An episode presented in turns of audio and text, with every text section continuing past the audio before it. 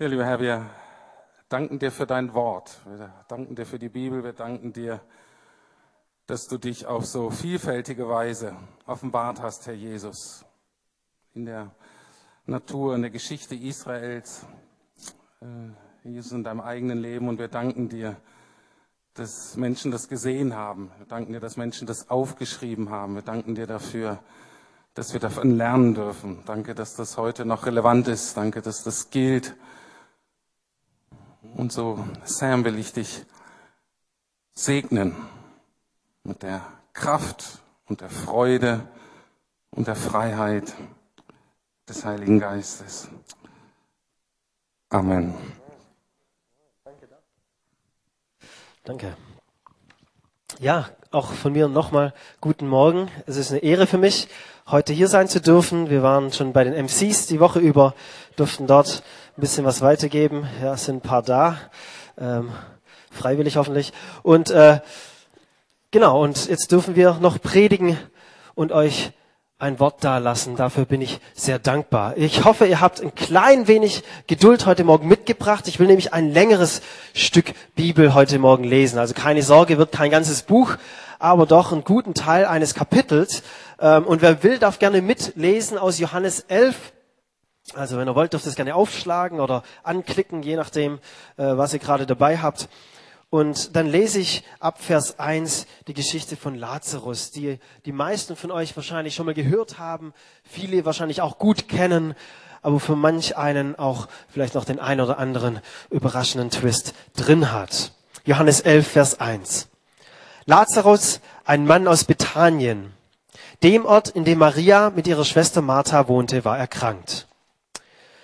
Und wir erkennen an diesem Text, sorry, wenn ich nochmal unterbreche, äh, dass es eine Nacherzählung ist. Also Johannes versucht auch möglichst viele Erklärungen einzubauen, so dass ich jetzt meine Klappe halten kann und Johannes einfach den Text erklären lassen kann. Maria war nämlich jene Frau, die dem Herrn mit Salböl gesalbt und ihm mit ihrem Haar die Füße getrocknet hat. Und Lazarus, der krank geworden war, war ihr Bruder. Die beiden Schwestern ließen Jesus ausrichten, Herr, der, den du liebst, lieb hast, ist krank. Als Jesus das hörte, sagte er, am Ende dieser Krankheit steht nicht der Tod, sondern die Herrlichkeit Gottes. Der Sohn Gottes soll durch sie in seine Herrlichkeit offenbart werden. Jesus hatte Martha und ihre Schwester und auch Lazarus sehr lieb. Als er nun wusste, dass Lazarus krank war, blieb er noch zwei Tage an dem Ort, wo er die Nachricht erhalten hatte. Dann sagte er zu seinen Jüngern, wir wollen wieder nach Judäa gehen. Rabbi, wandten sie ein, vor kurzem haben die Juden dort noch versucht, dich zu steinigen, und jetzt willst du wieder dahin zurückkehren? Jesus erwiderte, es ist doch zwölf Stunden am Tag hell, oder nicht? Wenn jemand seinen Weg geht, während es Tag ist, stößt er nirgends an, weil er das Licht dieser Welt sieht. Wenn jemand aber in der Nacht unterwegs ist, stößt er sich, weil das Licht nicht in ihm ist. Nachdem Jesus den Einwand seiner Jünger auf diese Weise beantwortet hatte, sagte er, unser Freund Lazarus ist eingeschlafen, aber ich gehe jetzt zu ihm, um ihn aufzuwecken. Herr, wenn er schläft, wird er wieder gesund, sagten die Jünger. Die dachten, er rede vom gewöhnlichen Schlaf. In Wirklichkeit sprach er davon, dass Lazarus gestorben war. Da erklärte er ihnen offen, Lazarus ist gestorben. Aber euretwegen bin ich froh, dass ich nicht dort war, weil ihr auf diese Weise an mich glauben werdet. Doch jetzt wollen wir zu ihm gehen. Ja, lass uns mitgehen, um mit ihm zu sterben, sagte Thomas, auch Didymus genannt, zu den anderen Jüngern. Als Jesus nach Bethanien kam, erfuhr er, dass Lazarus schon vier Tage begraben worden war. Bethanien war nur etwa drei Kilometer von Jerusalem entfernt und viele Juden aus der Stadt waren zu Martha und Maria gekommen, um sie in ihrem Leid zu trösten. Als Martha hörte, dass Jesus auf dem Weg zu ihnen war, ging sie ihm entgegen. Maria aber blieb zu Hause. Herr, sagte Martha zu Jesus, wenn du hier gewesen wärst, wäre mein Bruder nicht gestorben. Aber auch jetzt weiß ich, was immer du von Gott erbittest, wird er dir geben. Dein Bruder wird auferstehen, gab Jesus ihr zur Antwort. Ich weiß, dass er auferstehen wird, erwiderte Martha. Das wird am jenem letzten Tag geschehen bei der Auferstehung der Toten. Da sagte Jesus zu ihr, ich bin die Auferstehung und das Leben. Wer an mich glaubt, wird leben, auch wenn er stirbt. Und wer lebt und an mich glaubt, wird niemals sterben. Glaubst du das? Ja, Herr, antwortete Martha, ich glaube, dass du der Messias bist, der Sohn Gottes, der in die Welt kommen soll. Danach ging sie weg, um ihre Schwester Maria zu holen. Der Meister ist da und lässt dich rufen, sagte sie leise zu ihr. Als Maria das hörte, stand sie schnell auf, um zu Jesus zu gehen. Jesus war noch nicht ins Dorf hineingegangen, sondern war noch immer dort, wo Martha ihn getroffen hatte. Die Juden, die bei Maria im Haus waren, um sie zu trösten, sahen, wie sie plötzlich aufsprang und hinauseilte. Sie dachten, sie wolle zum Grabe gehen, um dort zu weinen und folgten ihr. So wie Maria an den Dorfeingang kam und Jesus erblickte, warf sie sich vor ihm zu Füßen und rief, Herr, wenn du hier gewesen wärst, wäre mein Bruder nicht gestorben. Beim Anblick der weinenden Frau und der Juden, die sie begleiteten und mit ihr weinten, erfüllte ihn Zorn und Schmerz. Bis ins Innerste erschüttert, fragte er, wo habt ihr ihn begraben? Die Leute antworteten, Herr, komm mit, wir zeigen es dir. Jesu Augen füllten sich mit Tränen. Seht, wie lieb er ihn gehabt hat, sagten die Juden. Und einige von ihnen meinte, er hat doch den Mann, der blind war, geheilt. Hätte er da nicht auch machen können, dass Lazarus nicht stirbt? Während Jesus nun zum Grab ging, erfüllten ihn von neuem Zorn und Schmerz. Lazarus lag in einem Höhlengrab, dessen Eingang mit einem großen Stein verschlossen war. Wälz den Stein weg, befahl Jesus. Herr, wandte Martha, die Schwester des Verstorbenen er ist doch schon vier Tage tot. Der Leichnam riecht schon.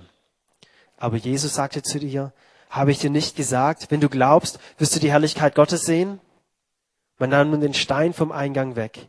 Jesu richtete den Blick zum Himmel und sagte, Vater, ich danke dir, dass du mich erhört hast. Ich weiß, dass du mich immer erhörst, aber wegen all der Menschen, die hier stehen, spreche ich es aus. Ich möchte, dass sie glauben, dass du mich gesandt hast. Danach rief er mit lauter Stimme, Lazarus, komm heraus! Der Tote trat heraus, Füße und Hände mit Grabbinden umwickelt und das Gesicht mit einem Tuch verhüllt. Befreit ihn von den Tüchern und lasst ihn gehen, befahl Jesus den Umherstehenden. Viele von den Juden, die zu Maria gekommen waren, um sie zu trösten, glaubten an Jesus, als sie dieses Wunder sahen, das er an Lazarus tat. Einige aber gingen zu den Pharisäern und berichteten ihnen, was Jesus getan hatte.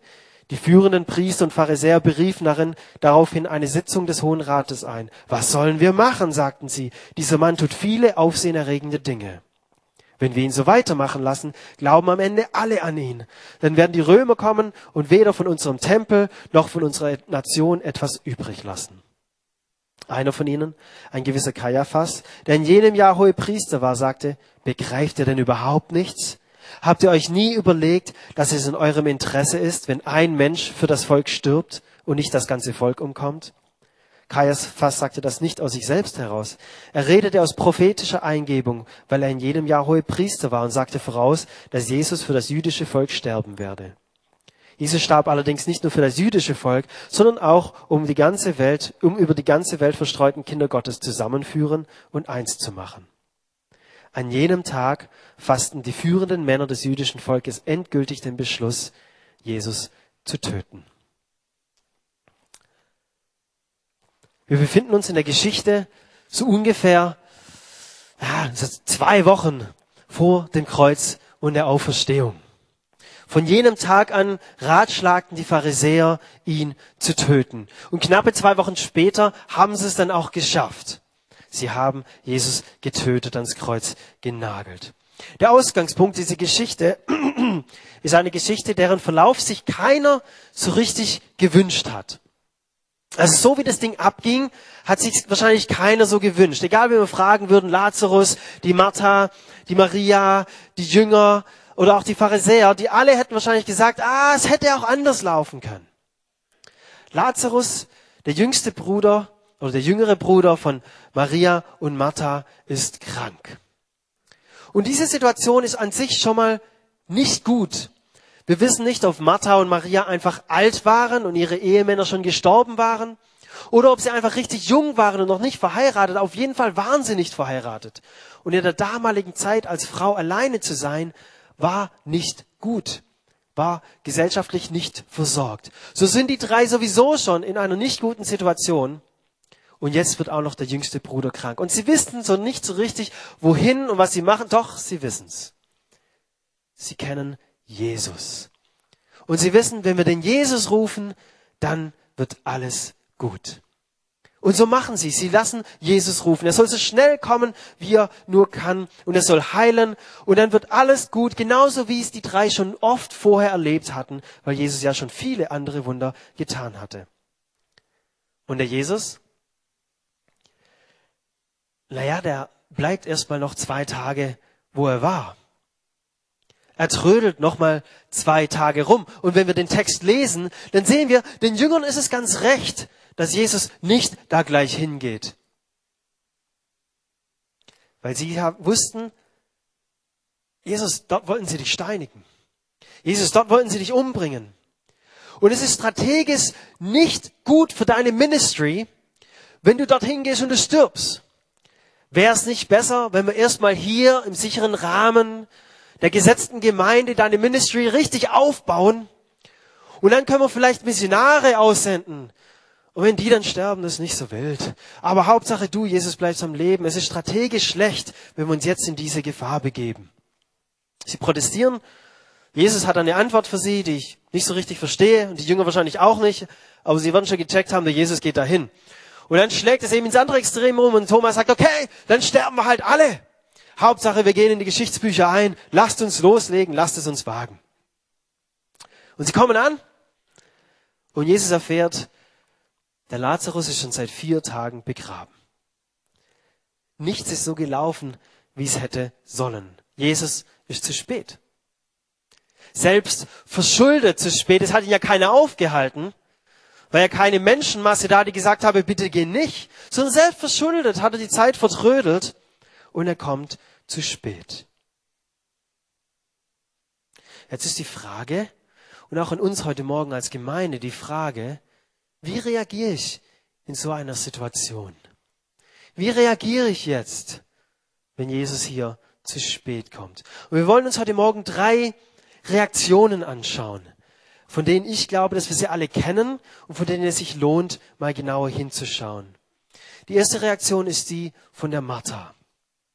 Es ist nämlich die gleiche Martha, die wir ein paar Takte vorher in der Bibel schon kennenlernen, als die Martha, die sich um alles kümmert und sich um alles Sorgen macht. Jesus ist bei ihnen zu Besuch und sie versucht alles, dass es ihm Jesus gut geht, geht in die Küche und kocht und schafft, was sie kann. Und dann regt sie sich auf, weil die Maria nur zu Jesu Füßen legt. Und sie kommt hin und sagt, Jesus, sag doch mal der Maria, sie soll auch mithelfen. Ich mühe mich hier ab. Und Jesus hat an diesem Tag ein Wort für sie und sagt, Martha, du musst deine Prioritäten richtig setzen. Jetzt war es richtig, mir zuzuhören. Das ist diese Martha, die jetzt auf Jesus zukommt. Aber Martha hat an diesem Tag was gelernt. Sie hat gelernt, ihre Prioritäten richtig zu setzen. Und sie kommt auf Jesus zu und es bricht aus ihr heraus, Herr, wenn du hier gewesen wärst, wäre mein Bruder nicht gestorben.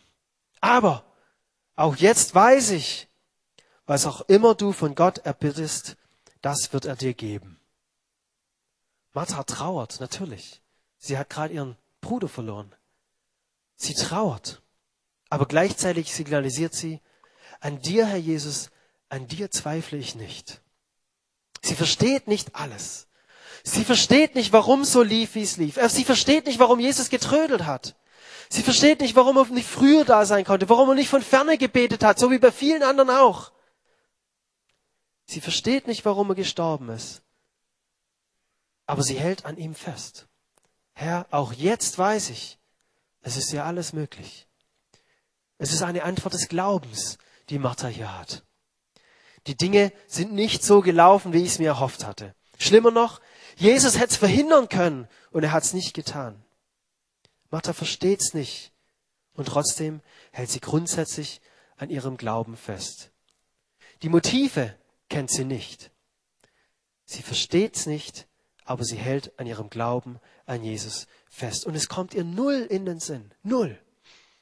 Dass Jesus eigentlich geplant hat, den Lazarus wieder zum Leben zu erwecken. Auf jeden Fall nicht in diesem Leben.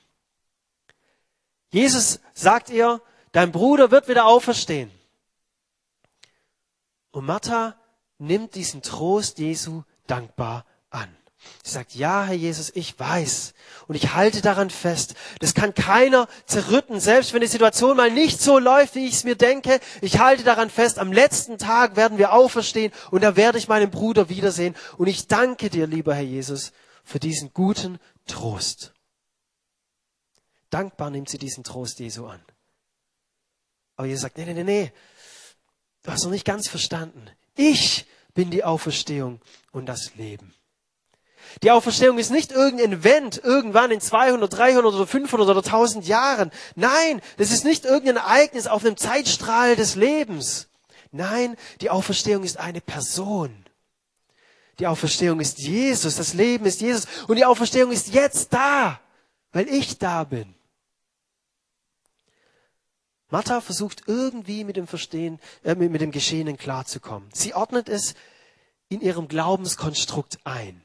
Sie weiß, Jesus ist der Messias. Sie weiß, wir werden alle irgendwann auferstehen am letzten Tag.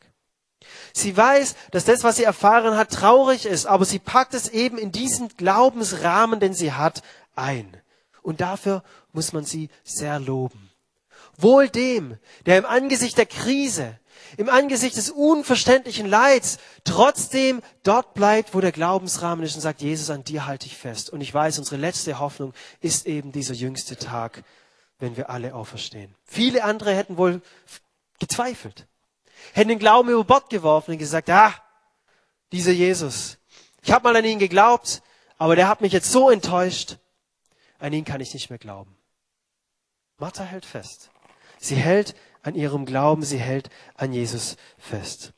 Aber indem sie es in ihren Glaubensrahmen packt, in ihre Glaubenserfahrung packt, bleibt sie doch blind für das, was Jesus eigentlich tun wollte. Sie hat es nicht erahnt. Sie hat es noch nicht gesehen. Sie konnte nicht über den Rand ihres Glaubenskonstrukts hinaus sehen. Sie bleibt blind für das, was Jesus eigentlich vorhatte. Maria, die zweite Reaktion, Maria. Maria hört, dass Jesus da ist und sie rennt zu ihm. Sie lässt alle stehen und liegen und sie rennt zu ihm und die Menschen checken gar nicht, was sie so schnell will.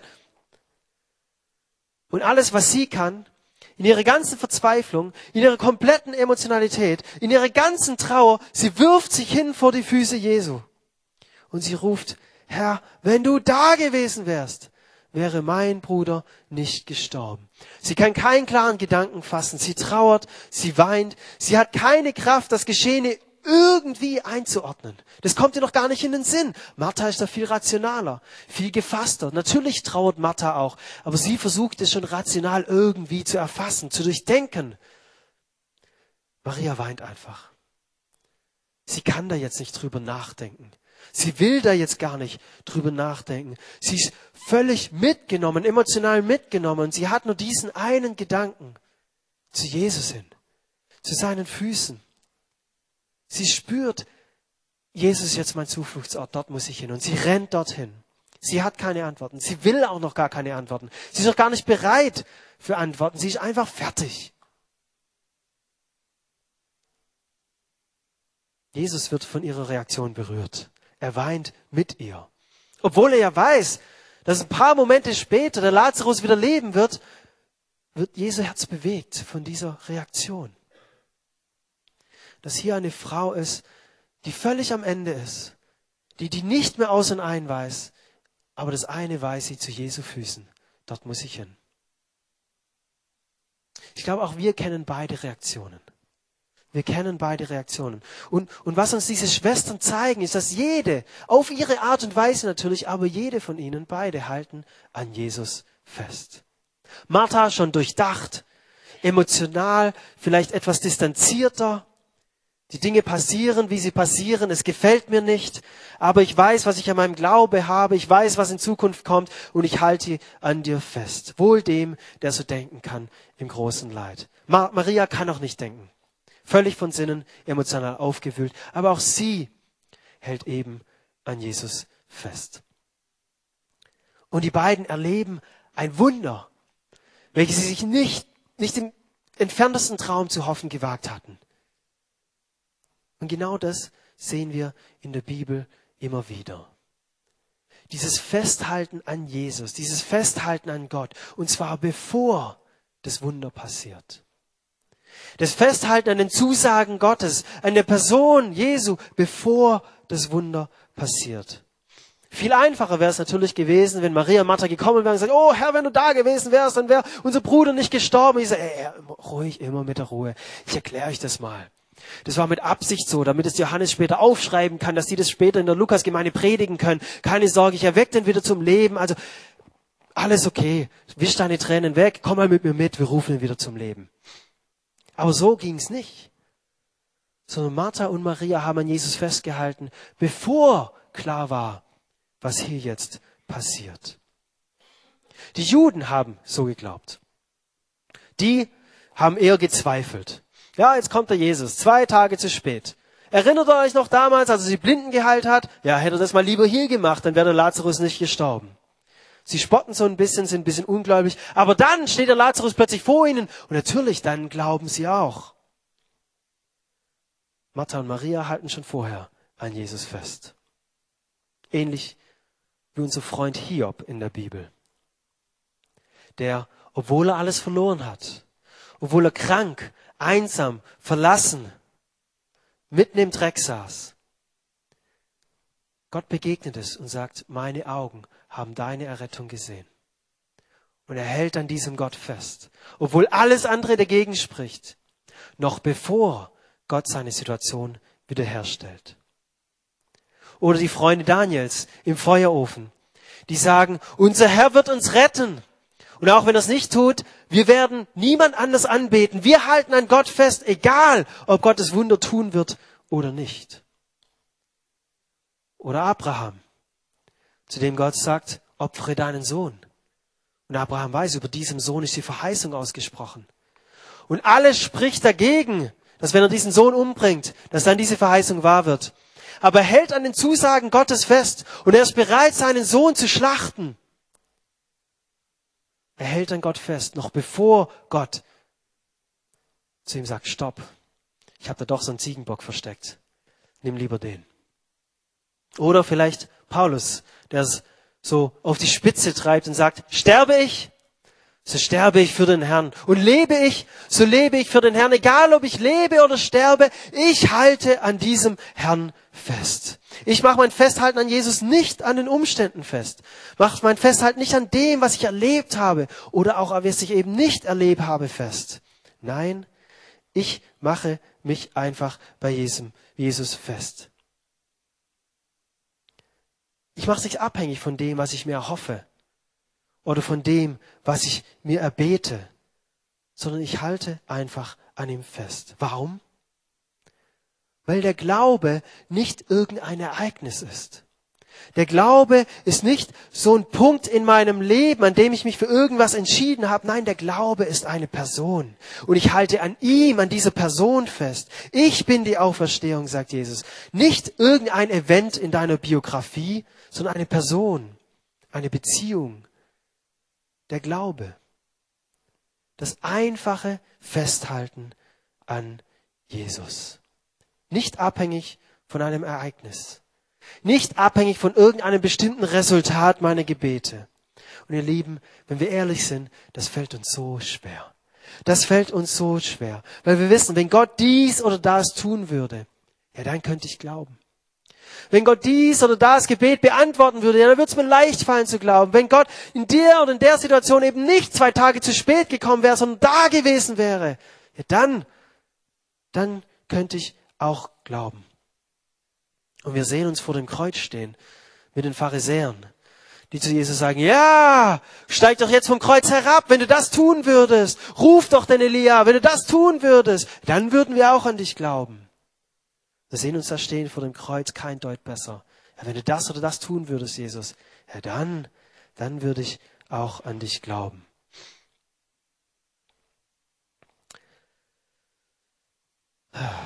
Wir hatten eine Frau in unserer Gemeinde oder in meiner ganz alten Gemeinde in Australien, die ähm, war immer voll glaubensvoll.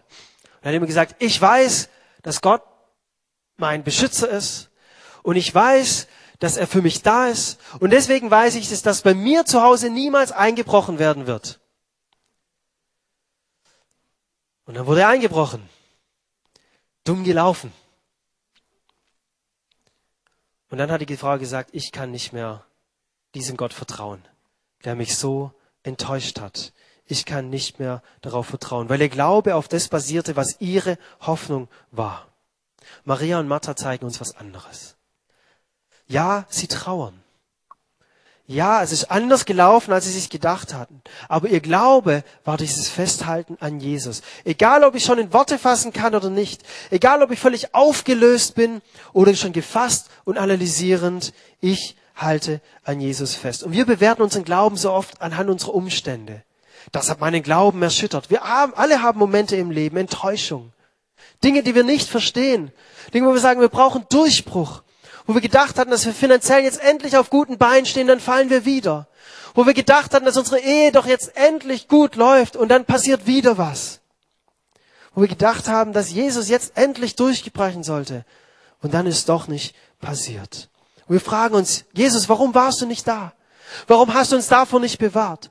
Warum hast du noch mal zwei Tage getrödelt und jetzt ist es zu spät, jetzt ist es schon tot? Dann hoffe ich, dann hoffe ich, dass wir unseren Glauben nicht an den Umständen festmachen. Dass wir unseren Glauben nicht an diesem Ereignis festmachen, sondern Jesus. Egal, ob ich schon verstehen kann oder nicht. Ich halte an dir fest, Jesus. Und dann kommt die dritte Reaktion. Und das ist die dümmste Reaktion von allen. Die Reaktion der Pharisäer. Sie hören von diesem Wunder und wir lesen ein paar Takte später, dass Jesus dann nach Jerusalem einzieht und Lazarus mit ihm ist. Und Lazarus wird durch diese ganze Sache eine kleine Berühmtheit. Und äh, ich gönn's ihm auch. Also wer mal tot war und von Jesus persönlich zum Leben erweckt wird, dem gönn ich's auch und er freut sich sicherlich daran, dass er jetzt so eine kleine Berühmtheit ist. So. Und diese Pharisäer sagen, den Jesus, den mögen wir nicht so. Die Leute folgen ihm nach und wir müssen ihn irgendwie kalt stellen. Und ihre Argumentationslinie ist folgendermaßen, wenn wir den einen umbringen, dann retten wir damit unser Volk. wenn wir das nicht machen, dann werden die Römer auf ihn aufmerksam, dann kriegen die Angst und dann machen sie uns alle nieder und wir sind alle für immer ausgelöscht. Also lieber ihn umbringen und sie ratschlagen, wie sie ihn töten könnten. Das Absurde daran ist, dass es die Reaktion der religiösen Menschen ist. Die Menschen, die es eigentlich hätten wissen müssen. Die, die die Bibel damals ganz genau kannten. Und anstatt, dass die sich freuen über das Leben, das hier entsteht. Hier war einer, der tot war und, und wo die Familie im Chaos war und jetzt plötzlich ist er wieder zum Leben erweckt. Anstatt sich an diesem Leben zu freuen, wünschen sie sich den Tod. Das sind die religiösen Menschen. Die dies wissen hätten sollen, die mit Gott in Verbindung waren, anstatt sich über das Leben zu freuen, wünschen sie sich den Tod für Jesus. Natürlich distanzieren wir uns als gute Christen von dieser Reaktion. Ganz klar, da wollen wir nicht dabei sein. Immer wenn es in der Bibel von den Pharisäern die Rede ist, sagen wir, nee, nee, nee, das sind nicht wir, das sind die Pharisäer. Aber mal ganz ehrlich, so unter uns, wie oft habe ich bei mir, wie oft hast du bei dir genau dieselbe Reaktion festgestellt? Wir wünschen uns vielleicht nicht den Tod für Jesus, klar. Also wir wollen ja, dass Jesus lebt. Aber wir wollen doch auch, dass Gott Großes tut. Wir wollen, dass das, was Gott tut, wunderbar ist. Wir wollen, dass Gott kommt und die Welt da draußen verändert, Berlin verändert. Wir beten um Befreiung für einzelne Familien, für Menschen, für ganze Stadtteile. Wir beten um Erweckung, dass Gott kommt und alle seine Herrlichkeit so richtig wieder neu sehen. Ja, wisst ihr was? All das wollten die Pharisäer auch. Genau das wollten die Pharisäer auch. Die wollten Erweckung. Die wollten, dass Gott sich ganz neu zeigt und alle ganz neu an ihn glauben. Sie haben sehnsüchtig darauf gewartet. Sie haben gefastet und gebetet, dass die Erweckung endlich kommen möge. Die Befreiung endlich kommt. Das machen wir doch auch. Fastenwoche, Gebetswoche. Komm Herr, befreie du unser Land. Komm Herr, mit all deiner Kraft, schenke Erweckung. Sind wir genau gleich? Das Problem für die Pharisäer war, dass es in einer Form kam, wie sie es nicht erwartet hätten. Jesus hat nicht ihren Vorstellungen entsprochen. Jesus hat nicht die Vorstellungen ihrer Erwartungen erfüllt und somit haben sie ihn abgelehnt. Ja, sie haben ihm sogar den Tod gewünscht. Erfolgreich. Und das kennen wir auch.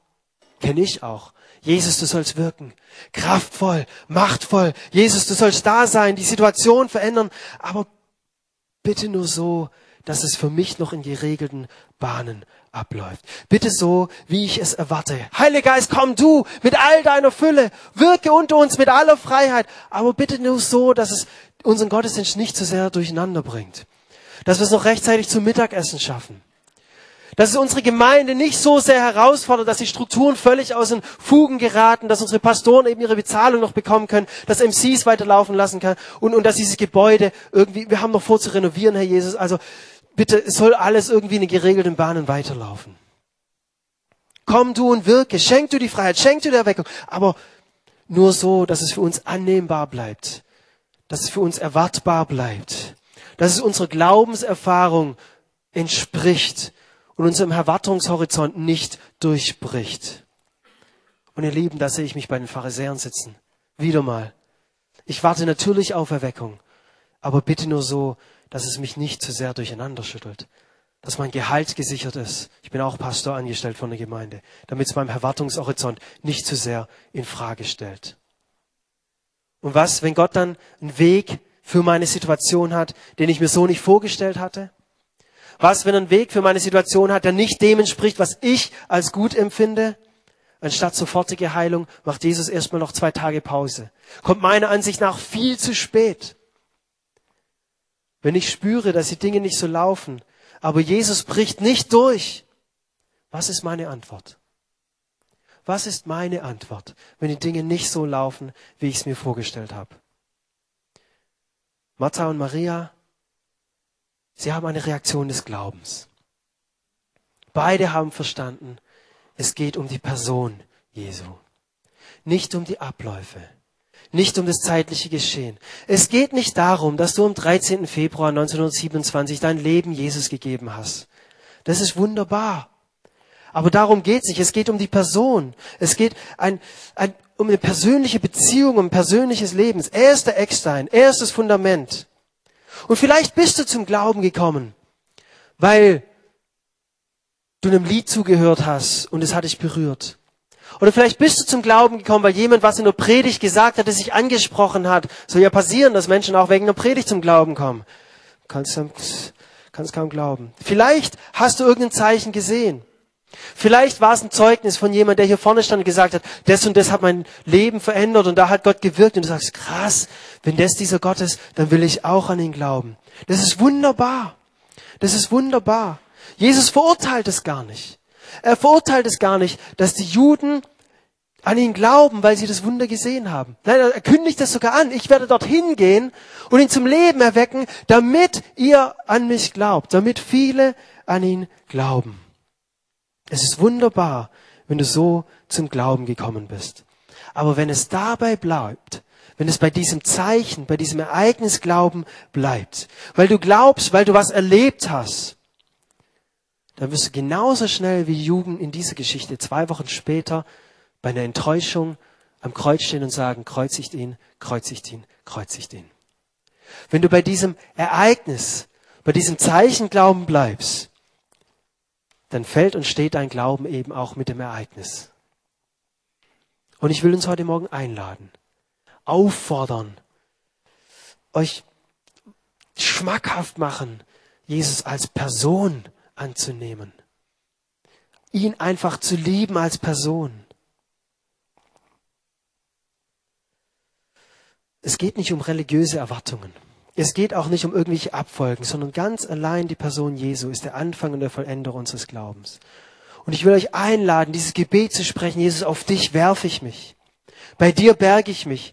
Zu dir halte ich mich, komme, was wolle. Ein paar Tage später äh, kommt Jesus wieder bei Lazarus, Maria und Martha vorbei. Er geht damit ein großes Risiko ein, weil die Juden wollten ihn jetzt umbringen, also die Pharisäer. Und äh, wir lesen von dieser Geschichte, wie er bei Martha und Maria zu Hause ist.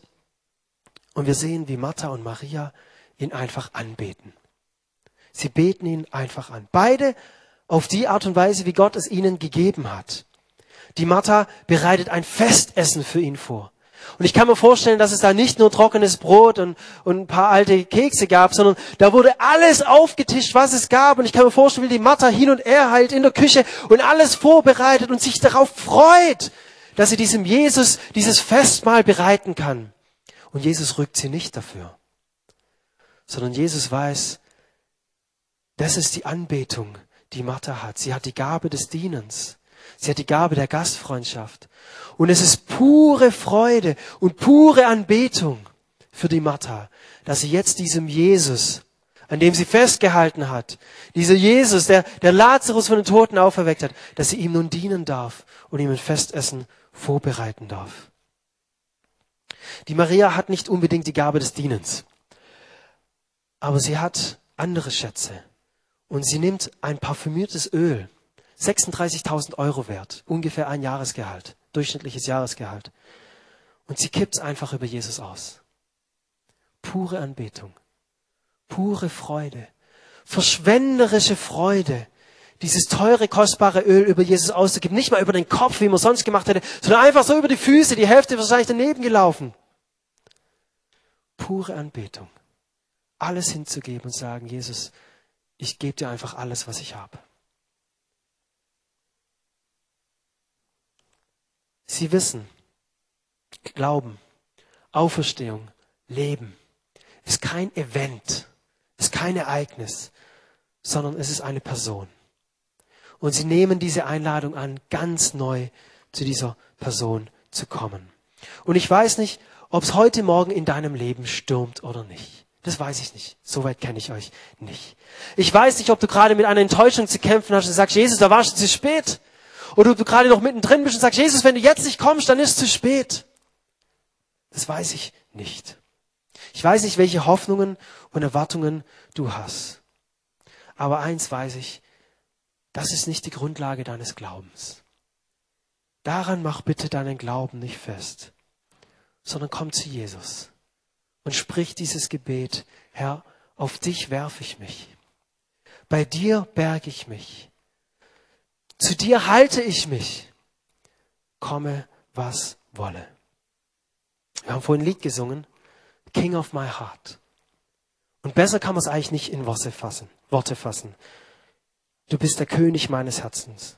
Lass den König meines Herzens der Berg sein, zu dem ich renne. Die Quelle, von der ich trinke, oh, er ist mein Lied. Lass den König meines Herzens der Schatten sein, wo ich mich berge. Das Lösegeld für mein Leben, oh, er ist mein Lied.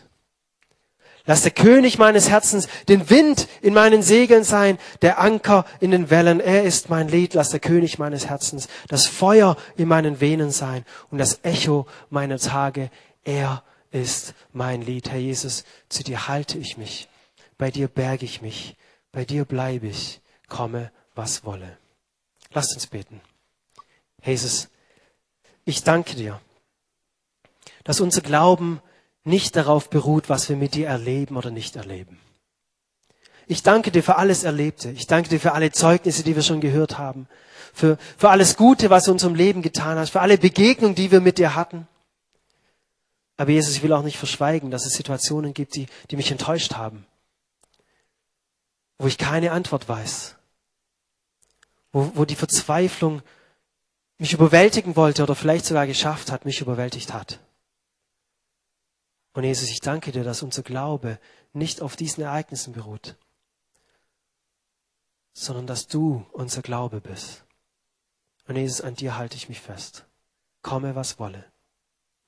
Und ich bete für jeden Einzelnen hier heute Morgen. Und wenn du heute Morgen da bist und du spürst, ja, ich will einfach an Jesus festhalten, mich ganz neu zu seinen Füßen werfen, ganz neu an ihn klammern, dann mach es doch jetzt in deinem Herzen. Sag, Herr Jesus, ich bin wie die Maria oder ich bin wie die Martha ich komme einfach zu dir. So, ich kann nicht anders. So wie ich bin, komme ich zu dir. Und ich halte mich an dir fest, komme was wolle. Jesus, danke, dass diese Einladung heute Morgen für uns gilt. Immer wieder neu gilt. Komm zu mir. Halte dich an mir fest. Ich bin das Fundament deines Lebens, deiner Auferstehung, deines Glaubens. Komm zu mir und halte dich an mir fest. Jesus, danke, dass auch du uns festhältst dass du uns umarmst, dass du uns annimmst und dass wir bei dir geborgen sind. Danke dafür heißt es. Amen.